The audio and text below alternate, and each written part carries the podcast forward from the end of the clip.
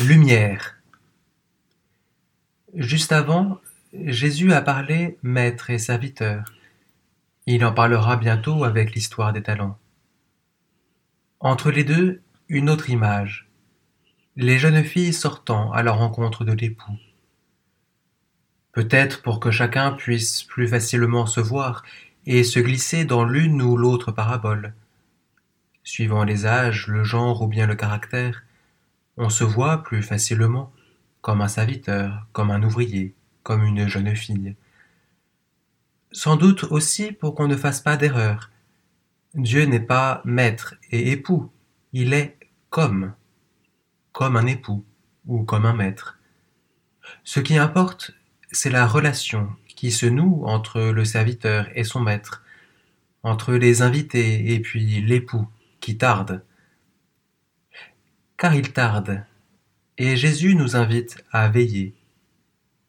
Mais toutes, sages ou insouciantes, toutes attendent l'heure où, enfin, elles entreront avec lui dans la salle des noces.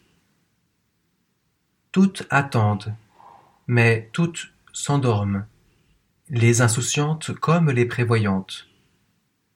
Le tort commun, n'avoir pas su veiller, le tort des insouciantes? N'avoir pas fait réserve d'huile, bien sûr.